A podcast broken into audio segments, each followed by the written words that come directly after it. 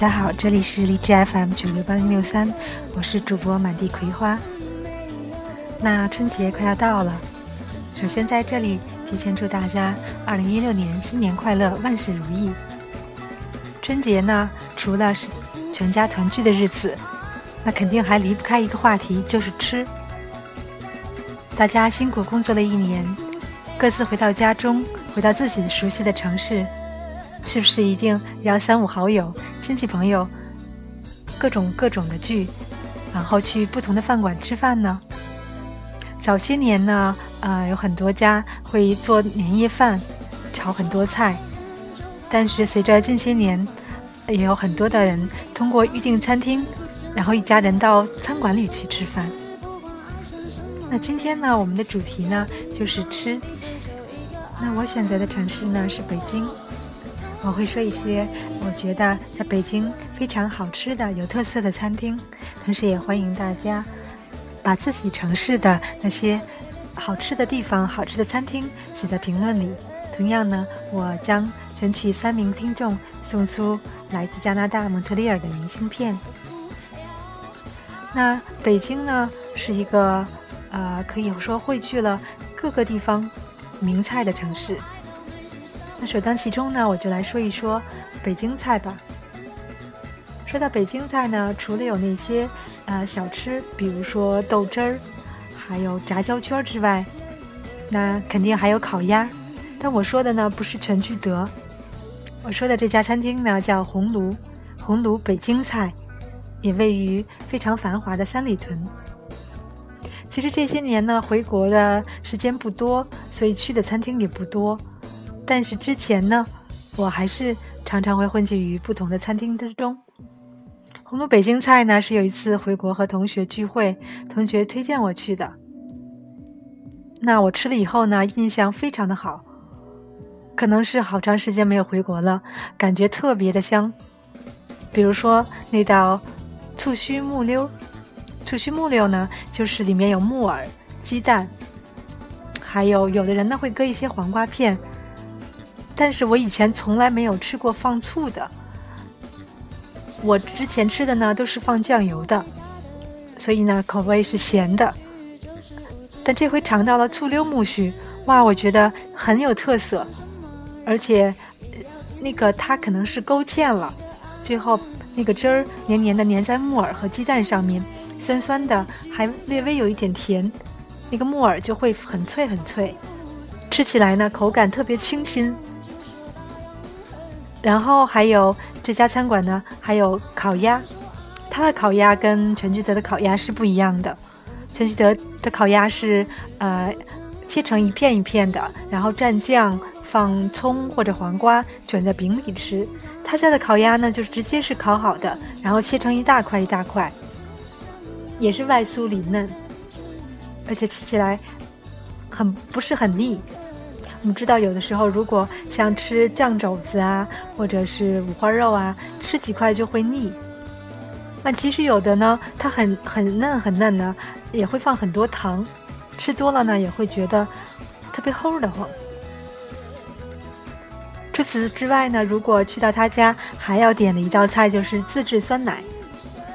他家的酸奶很有特色，是放在一个呃小罐子里，瓷罐子。然后酸奶上面会有一些小橘子片，但有人会说了，酸奶本身就很酸，为什么还要放酸的橘子呢？其实你吃起来就会发现，它的酸奶不是特别酸，而且特别细嫩，特别的滑，就仿佛含含在嘴里就马上化掉了一样。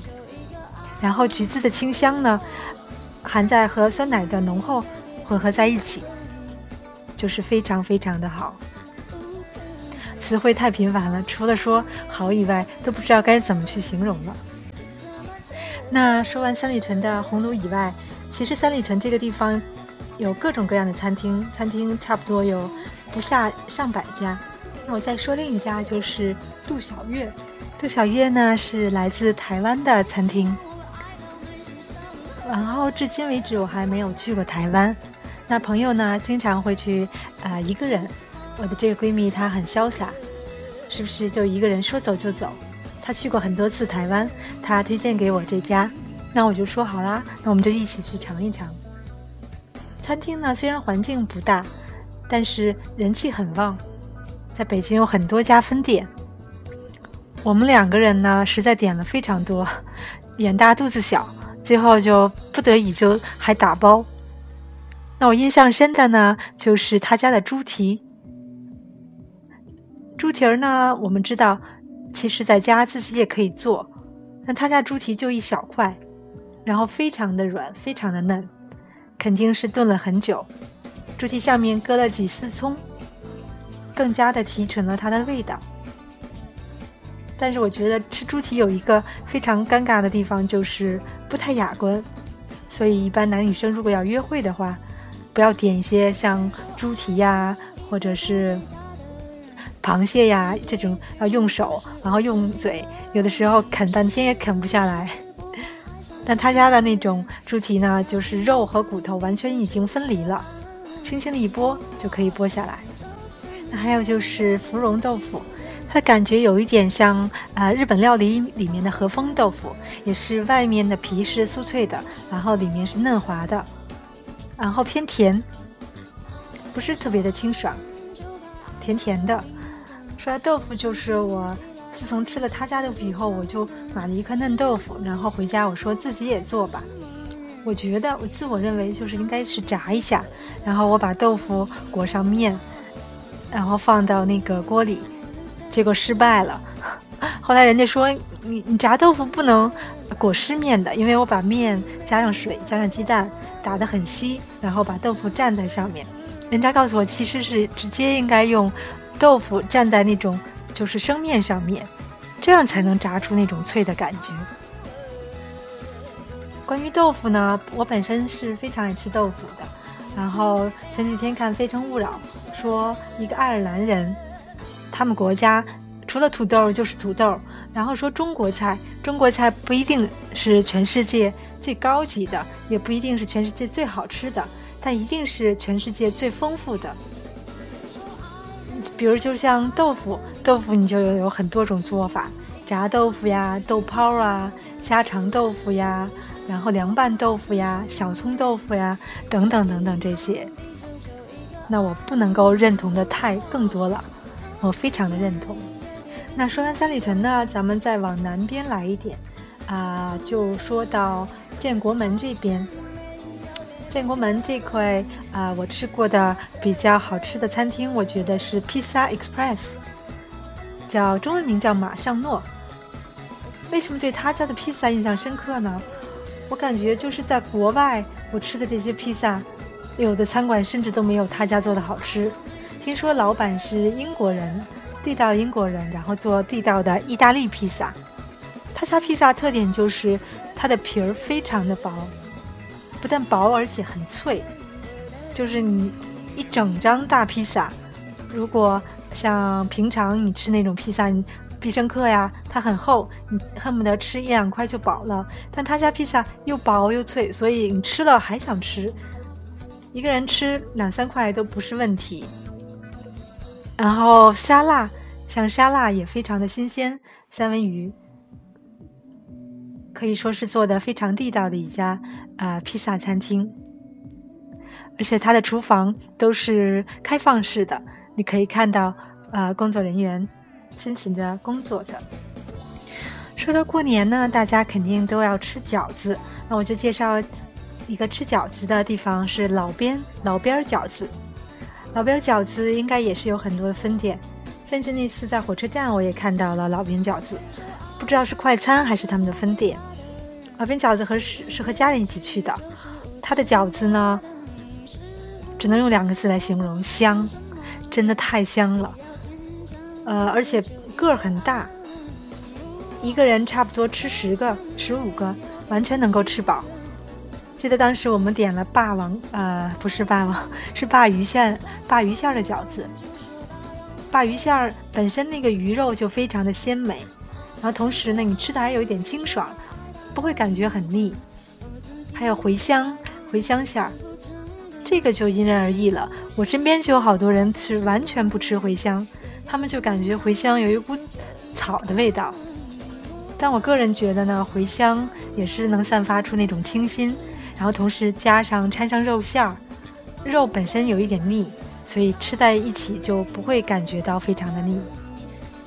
嗯，老边饺子家还有那种东北大拉皮，水晶拉皮，他家叫水晶拉皮，它的拉皮是真的有很透亮的，然后里上搁上一层的芝麻酱，所以你就蘸上那个酱。也不会感觉到腻，因为酱上面它还会给你放上一点的那种芥末酱，有一点点微微的辣。总之就是很实惠啦。那说完饺子呢，再来说一个煎饼。其实早餐呢，你会看见一路上各种的呃鸡蛋灌饼啊，或者是呃煎饼的那种小摊。我记得这种鸡蛋灌饼的这个爱好是从我大学就开始了。大学那会儿门口有一个摊位，它鸡蛋灌饼，有的时候甚至晚上九点多下课，我还会呃回到宿舍还会买一个，然后里面放上生菜，呃放上酱，就觉得特别特别香。那今天说的煎饼呢，是号称是南城最牛叉的煎饼，叫南城煎饼。我可以说是见证它的啊起步和发展到彭达。一开始它只有一家，现在听说都有很多的连锁店了。它的煎饼呢，号称是煎饼中的爱马仕。首先就是它的煎饼那个皮儿非常薄，而且很脆，但又不是像像我在上海吃的那种那种山东大煎饼，就完全它的皮儿是脆的。不是的，也是我们北方的煎饼，不是很厚。所以你咬下去呢，会里面的那个酱和面融合在一起，加上葱花，又清香又可口。还有一个特色就是他家的酱有很多种，除了有番茄酱，还有千岛酱、巧克力酱。我吃过番茄酱，也吃过千岛酱。我个人认为千岛酱更好吃，有一点西西餐快餐的感觉，就是把中中餐和西餐结合在一起。又像汉堡，又像煎饼，而且它的薄薄脆呢，也是。以前我有时候吃煎饼都不要薄脆，我觉得那个薄脆有的时候那个味道特别重。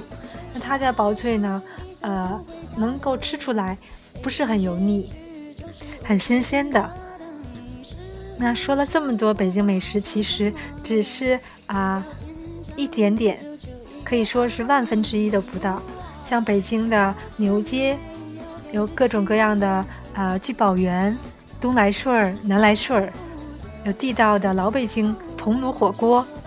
那不知道你们的家乡有哪些美味呢？哪些好吃的餐厅、难忘的小吃？也欢迎大家评论，同时也欢迎大家关注我们的道家 Visa 公众微信号。好了，我们下次见。